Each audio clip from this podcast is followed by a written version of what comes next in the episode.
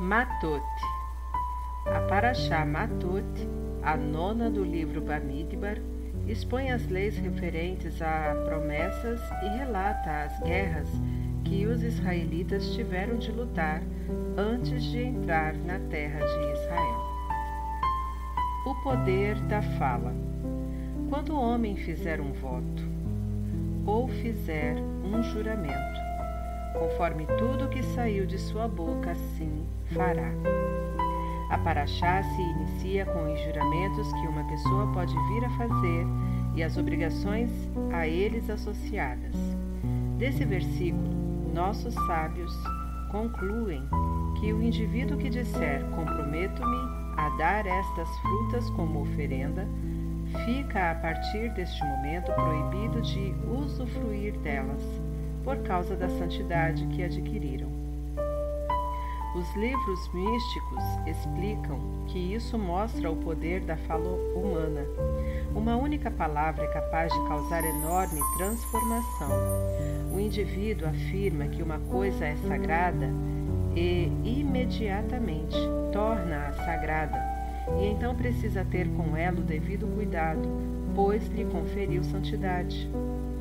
Se a fala transforma algo simples, desprovido de santidade, em algo sagrado, é evidente que devemos medir bem nossas palavras.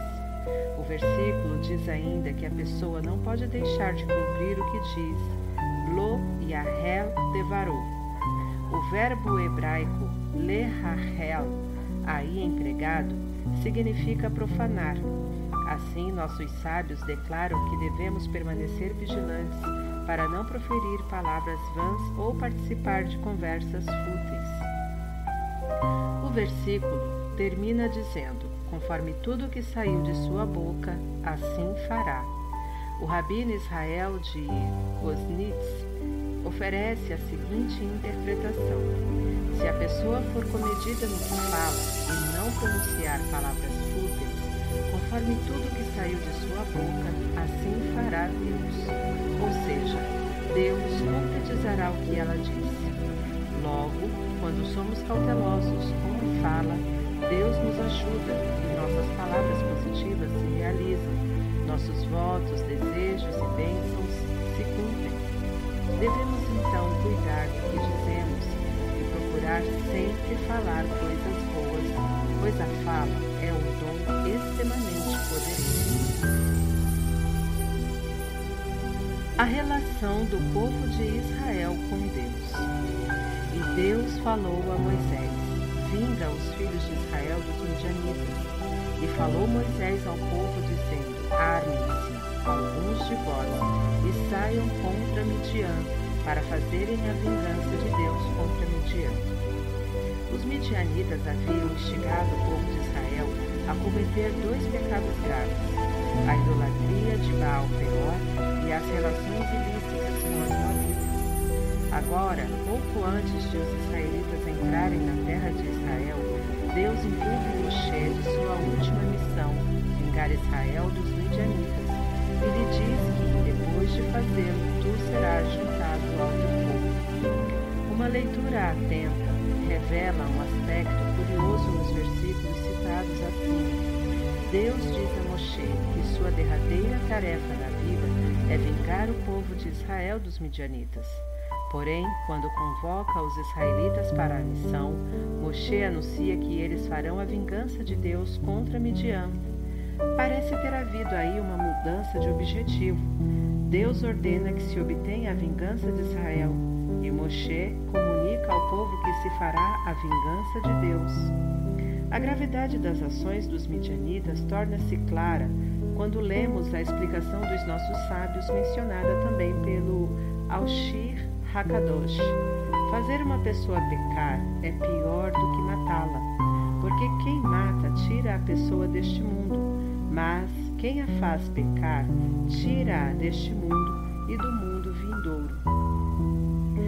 O Rashi comenta que, apesar de Deus ter ordenado que se vingassem o pecado e a vergonha a que os midianitas haviam induzido o povo de Israel, a vingança também é considerada de Deus para nos ensinar que aquele que vai contra o povo de Israel afronta o próprio Deus. Logo, conforme relata o Midrash, Deus disse a Moshe: A vingança é de vocês, porque os midianitas fizeram o povo de Israel pecar, e, em consequência disso, eu o castiguei. E Moshe respondeu: Os israelitas são perseguidos por serem o povo que segue as ordens divinas. Torá e Mitzvot. Portanto, quando provocam o povo de Israel, os midianitas estão indo contra a tua vontade e a convocar o povo para a guerra, Moshe declarou que iriam fazer a vingança de Deus contra Midian. O Talmud conta que Onkelos, o sobrinho de Tito, desejava converter-se ao judaísmo Porém, antes resolveu averiguar se realmente seria conveniente juntar-se a esse povo. Recorrendo à magia, perguntou a Tito e a Bila quem goza de maior prestígio no mundo vindouro, e ambos responderam: Israel. Em seguida, evocou os perversos de Israel e fez-lhes a, mesma indagação. Eles afirmaram: Israel. Então Onkelos lhes perguntou: valerá a pena converter-se? E obteve a seguinte resposta: Busque o bem-estar deles, não busque o seu mal. Ou seja, é bom ajudar os judeus e fazer-lhes mal pode ser prejudicial, pois quem toca em Israel para causar-lhe dano, toca-lhe Deus. Era uma vez, Hashem manda a salvação.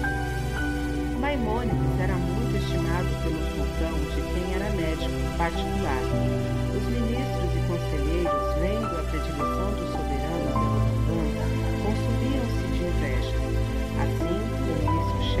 plano para dar fim a esta situação. Ele disse ao sultão: Devo informar que seu médico judeu anda dizendo mal da vossa majestade para todos. Sem poder acreditar no que ouvia, o sultão perguntou: Maimônides queixa-se de que Vossa Majestade tem mau hálito. Afirma que o cheiro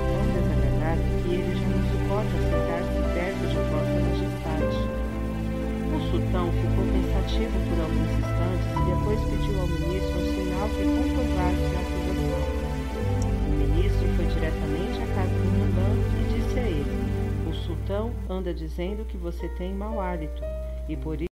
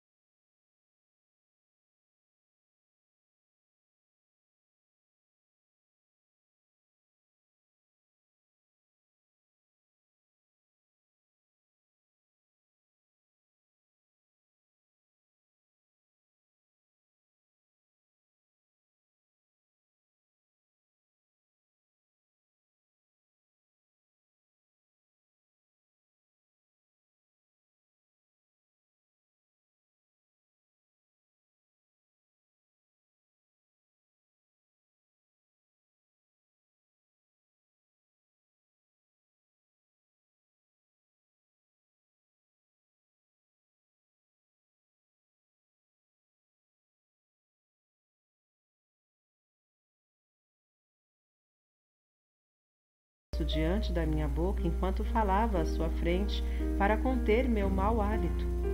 O sultão compreendeu a trama do ministro e disse ao Rambam: Vejo que tudo não passou de um ardil e estou satisfeito por sua vida ter sido salva. Porém, algo ainda não está, não está claro. Por que o algoz não o jogou na fornalha como eu determinara? Nesse momento, entrou um servo do sultão trazendo um anel de ouro. O algoz mandou entregar essa aliança a Vossa Majestade. Ela pertencia ao ministro-chefe que foi queimado conforme o seu decreto. Então se esclareceu como Maimônides se livrara da morte. O sultão abraçou e disse: Bendito seja o Deus de Israel, que castigou o perverso e salvou o justo como merecia.